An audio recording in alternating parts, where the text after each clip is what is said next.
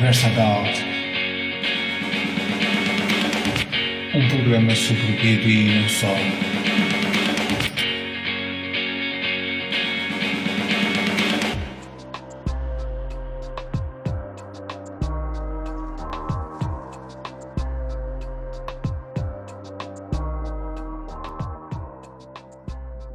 Muito bem, vamos iniciar mais um episódio do nosso podcast. Desta vez o nosso convidado é o Juan Burgos. Tudo bem, Juan? Olá, certo, tudo bem. Olha, podias falar um pouco hum, da tua ligação à banda desenhada e à ilustração? Como é que começou esse processo? Ah, bom, eu, eu sou formado em desenho industrial e nesse período foi o período que eu tive é, mais contato com relação à produção. Como leitor, é de praxe está, ter esse contato na infância, no, no, período de férias, nas casas de- dos familiares, que sempre apresentam algum, algum livro ou alguma publicação para que passe esse tempo.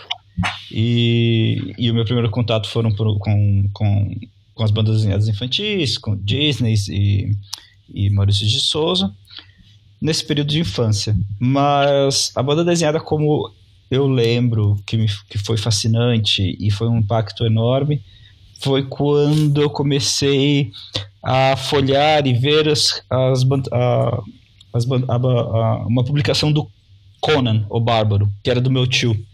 E foi a primeira vez que eu vi uma um desenho em preto e branco. E aquilo foi. Eu devia ter uns 7 ou 8 anos, e aquilo foi um choque. Também pela, pela violência que, que se encontravam nas, na- nas histórias, e, e, e os animais, e um desenho realista. Na época era o John Buscema que, que eu estava a acompanhar, era a fase pirata do, do Conan.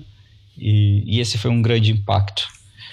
Depois disso, tive como, como aficionado, os desenhos dos X-Men foram minha volta, e aí foi o início onde eu comecei a colecionar e a ter contato com outras publicações.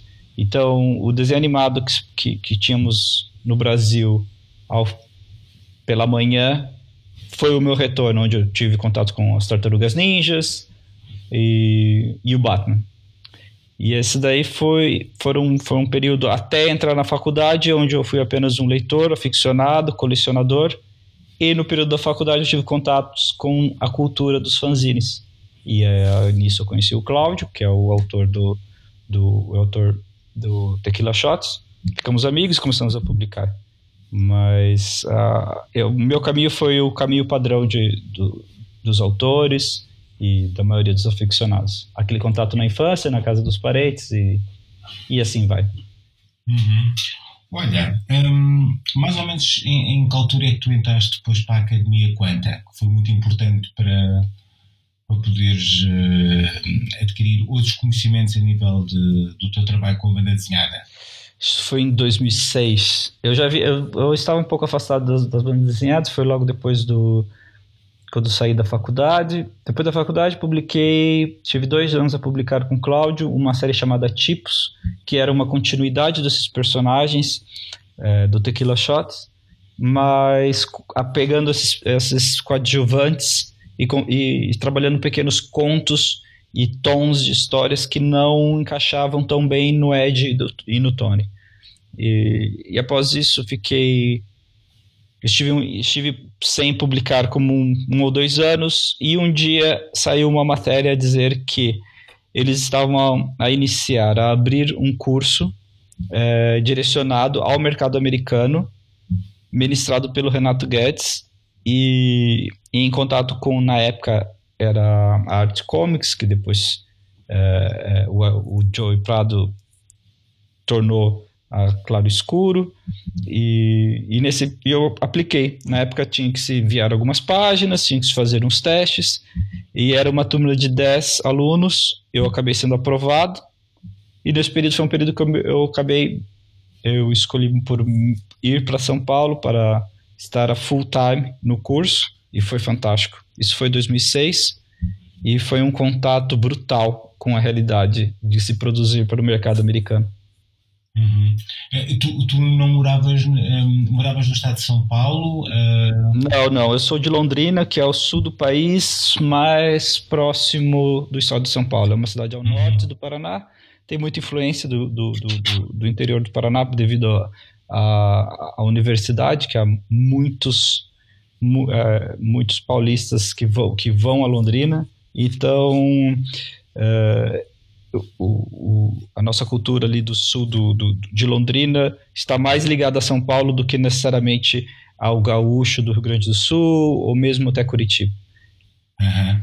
Uh, quanto tempo é que ficaste depois em São Paulo a morar? Dois anos, um ano e, um ano e meio. O curso, o curso tomou, tomei o curso por seis meses e, e depois tive contatos com, com, com profissionais e comecei a trabalhar com, com agências e outras coisas. Uh, o curso foi foi era, era semanal e, e haviam convidados especiais como o Roger Cruz, o, o, o, outros professores da Quanta. Então foi um contato real com o que eles estavam a produzir na época. O Ivan Reis na época estava a desenhar o, a primeira vez que ele estava a desenhar o, o Superman.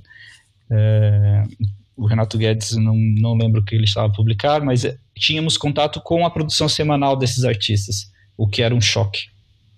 Uhum. Olha, podias também falar um bocadinho, ainda agora referiste um, os jeans que produziste, talvez explicando um bocadinho melhor aos ouvintes um, que, qual eram as temáticas, mais ou menos a dimensão desses jeans que foram feitos. O primeira, a primeira publicação que tive com o Cláudio foi, foi o Tequila Shots original de 2000, foi de 98. É, com os desenhos dele e era uma história inicial de apenas oito páginas. Era um xerox e preto e branco, num A4 simples, um fanzine padrão.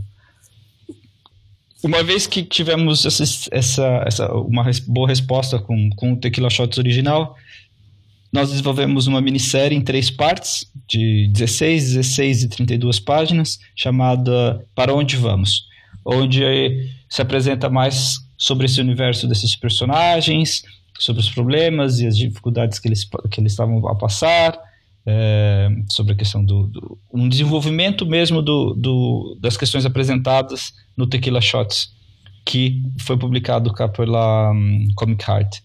Logo após isso, eu, esse foi um período de três anos e tivemos um hiato de um ano, quase dois anos, e voltamos a publicar com a Tipos. A Tipos era uma publicação de bolso, é, num formato A5, e, e trabalhávamos esses personagens coadjuvantes com pequenos contos. As histórias realmente não, elas eram curtas, com 8, 10 páginas, e eram mais como one shot, pequenos contos é, sobre é, perguntas e questões e respostas desses personagens nesse universo em Londrina, que é um universo universitário, jovem e é um, uma cidade que, que, que tem essa energia do primeiro contato com a vida longe dos, da casa dos pais e tal. Então trabalhávamos muito isso. É, depois disso foi o período da Quanta e, e o período da Quanta foi, foi marcante e fiquei sem publicar. Quando voltei, quando saí de São Paulo, saí de São Paulo com um, projeto que estava vinculado a um, uma produtora de cinema e, e, junto a uma editora chamada Conrad, que era na época a principal editora para autores fora do nicho super-heróis americanos e que eles publicavam muitos autores alternativos americanos e alguns europeus. É, e era um projeto de grande visibilidade e com, com verbas e estrutura e tudo mais, mas calhou que naquele período também a, a Conrad foi vendida para outra editora e a produtora também encaminhou a, a produção para outra, a produtora de cinema, transformou o filme em outros, outros produtos. E esse foi um projeto que acabou não, não tendo vida, não tendo final, foi descontinuado e que teria sido uh, o meu debut como autor dentro junto a uma editora e como escrevendo e a desenhar a, a publicação. Isso foi em 2008. De 2008 a 2018 eu não eu estive afastado completamente das bandas desenhadas, não estava nem a ler e nem, nem em contato com os artistas, que foi o período de grande boom do criativo e de publicações no Brasil. Eu não participei desse, dessa, desse, dessa época. Agora, a, a, pergunta que se põe é como é que surgiu a relação com o Comic Art e depois que deu origem ao Tequila Shots, que foi recentemente publicado pela, pela Comic Art. É, esse, o Tequila Shots foi uma surpresa a, a questão de ter de se trabalhar com essa história novamente e, e eu voltar mesmo à banda desenhada. No período eu já estava cá em Portugal há, um, há uns seis meses, há um ano, mas por volta de um ano. Eu estava num dia de folga, minha mulher estava a trabalhar e ela falou: ah, é, estava acontecendo a, a, o Festival de Amadora e ela me empolgou, me incentivou a ir no Festival de Amadora. Eu já estava completamente desvinculado ao mundo da banda desenhada, mas ela falou: olha, é, estamos cá, isso pode ser bom para que conheça novas pessoas, talvez ter um, é, amigos e tal. Leve algumas páginas para facilitar o primeiro contato, mas saia de casa e vá e vai conhecer, vai conhecer as pessoas. E eu acabei, é, ao acaso, passando pela banca do Bruno, onde havia muitos originais, e eu aproveitei essa, esse mundo de originais que ele estava expondo à venda para iniciar uma conversa e tentar conhecer alguém. Nisso foi nesse primeiro contato que começamos a temos que publicar algo, esse, esse material é interessante. E, e, aí foram esses dois anos. Então, assim, nesses dois anos foram do, mais ou menos do momento onde eu o conheci, mas quando, senta, quando, fomos, quando sentamos para conversar, para decidir se iríamos publicar algo ou não, ou qual história, isso ocorreu tipo, como três, quatro meses depois, então foi muito faseado. Na época eu tinha um trabalho full-time, e ele também tinha seus próprios projetos. Então foi algo que tomou um tempo demasiado até iniciar realmente a produzir o Tequila Shots. Na época eu apresentei outras ideias, mas o Tequila Shots foi a ideia que o Bruno realmente é, é, é gostou e, e, e acreditou e estava disposto a publicar se eu trabalhasse a, novamente a história, porque quando eu apresentei para ele os projetos tal, eu tinha a publicação original. E a publicação original ainda era nesse período muito experimental. É, foi um período também que eu fiz antes da Quanta, foi um período é, é, é sem tanto domínio técnico, sem preocupações com questões da linguagem. Era mais intuitivo e, e, e mais feito para uma diversão própria e tal. Então ele disse: ah, a história tem um potencial, há muitas coisas a serem corrigidas. Se estiverem, se estiver, se estiver disposto a corrigir, eu estou disposto a publicar. E foi assim que surgiu o Tequila Shots com a Comic Heart. Uhum. Um, penso que seria também interessante uh, falar, explicar para os ouvintes um pouco como é que, como é que foi o teu processo uh, de trabalho, um, explicar de uma forma relativamente minuciosa. Bom, é, o Tequila Shots em específico, quando eu falei quando o Bruno deu a carta verde, falei com o Cláudio. O Cláudio estava envolvido com muitas coisas é, no Brasil. Ele mora em Curitiba e é um jornalista é, muito atarefado lá. E ele ficou, comentou que, olha, desenvolva é, é, de, se teremos que retrabalhar a história, não estou com a cabeça nisso agora. Está envolvido, me apresente alguns rascunhos eu apresentei para eles, para o Bruno e para o Cláudio, uma decupagem de páginas, uma distribuição de páginas para um livro de 16, um livro de 40, um livro de 32. Então, houve vários, vários foram faseadas as etapas de desenvolvimento desse novo roteiro, dessa correção desses, desses detalhes e tal. Quando foi aprovado, uh, da decupagem eu trabalhava, eu trabalho mais ou menos como, como turbinei tradicional que todos trabalham. Porém, é, eu não trabalho com. A, geralmente os, os artistas trabalham com caneta azul, né, com, com, com a, o, o, as minas azuis da, para as lapiseiras e tudo mais. Eu geralmente gosto de trabalhar com o grafite, o, o, tradicional, um, um B2 e um H4. E, e desse origem desses rascunhos, eu escaneio, transformo, transformo em azul no Photoshop e com isso eu faço aí nessa, nessa etapa é a hora que eu acabo colocando dentro dos painéis, faço corre, limpo faço algumas correções com relação à perspectiva, partes técnicas, imprimo e aí parto para para o para o desenho final. Então, a parte digital no meu trabalho se dá nessa entre o thumbnail e a estruturação da página. E depois com, com a tinta da China feita eu geralmente trabalho com, com nesse material específico. Eu trabalhei apenas com canetas descartáveis e canetas descartáveis 03 e 05 e depois só apenas digitalizo e faço a paginação e a balonagem no, no, no, no, no, no computador digitalmente Uh, o Tequila Shots passou por um processo muito interessante, porque esse como foi o meu primeiro contato com o editor, e como o Bruno havia solicitado algumas alterações, algumas correções em, em pontos que não, que não estavam é, é, condizentes com, com o desenvolvimento, eu estive muito aberto a alterações no decorrer do processo. Então, houve páginas que foram. Eu tive três versões de páginas no lápis para, para que fosse para que alcançasse o, o, resultado desejado com relação ao ritmo, com relação à narrativa.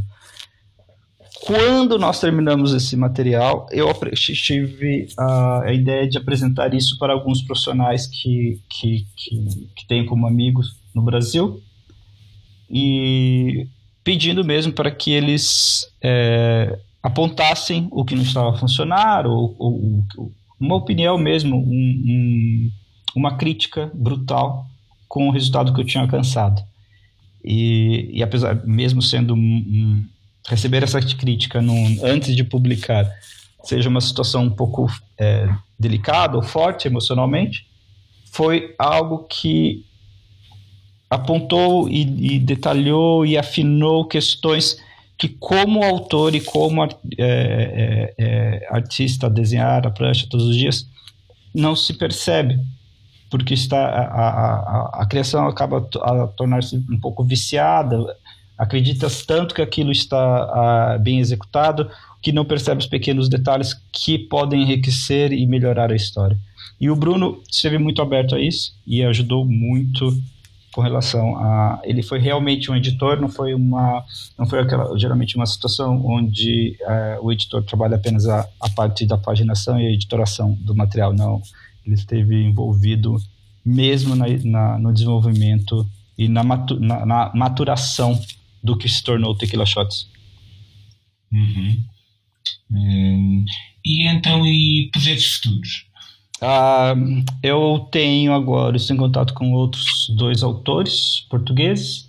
Uh, na época, o Bruno me perguntou também o qual seriam meus próximos passos e eu disse que gostaria de estabelecer esse contato e, e começar a desenvolver algum, pequenas histórias com é, autores portugueses e encontrar é, um, um novo parceiro nessa situação para desenvolver um, uma história, um livro, algo mais a longo prazo.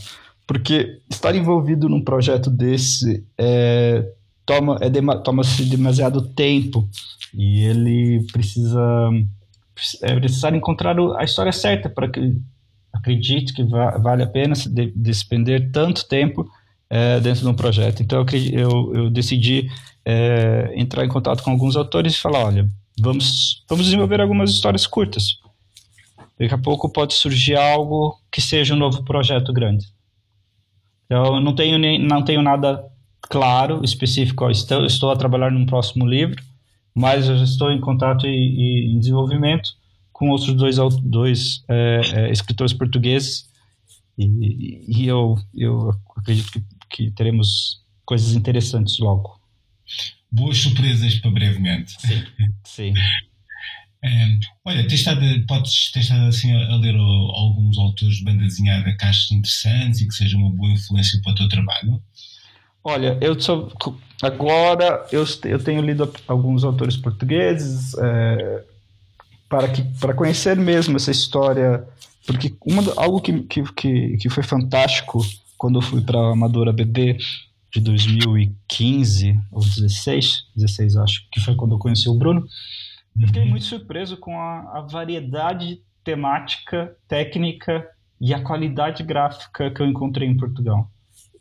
Isso não quer dizer que é, não, isso não, não havia no Brasil, não há no Brasil, e, é, e é, é, brutal hoje, mas eu não estive envolvido com essa explosão que ocorreu no Brasil. Então, o impacto que teve BD, é, Amadora BD para mim foi muito grande.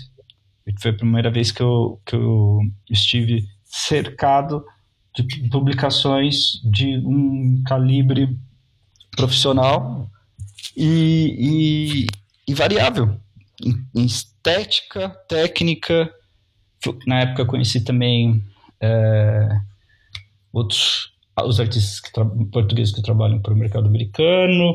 Agora estou a ler é, livros que o Bruno fala, ó, tem que se conhecer é, material português, tem que se conhecer isso, isso, isso. Então já, já tenho uma pilha ali com, com alguns livros e, e é o primeiro o meu primeiro contato. Sobre minhas influências, minhas influências são muito antigas, é, mas não são antigas clássicas, porque como esses últimos oito anos, dez anos, eu estive afastado, eu não estive afastado apenas a, a, a, é, com a produção, eu estive afastado na leitura. Eu não leio há muito, muito tempo. Meu desenho tem uma influência muito forte, claramente, é, e muitas pessoas reconhecem, do Steve Dillon. Teve um período ali entre o período que ele desenhou John Constantine, 75, 76, até a publicação do Preacher, número 25, 28. Foi um período muito forte de influência. É, depois eu não acompanhei mais o trabalho desse artista, e, mas até hoje eu consigo, é possível reconhecer no, no, DNA do meu, do meu traço essa influência. Nesse período também eu tive, eu, era um, foi minha última leitura com super-heróis, com o, do, com os X-Men do Grant Morrison e do, do, do, como é o nome daquele artista que fez com o X-Men com o Grant Morrison, o Frank Quitely, e, e esses dois foram os que mais na época impactavam.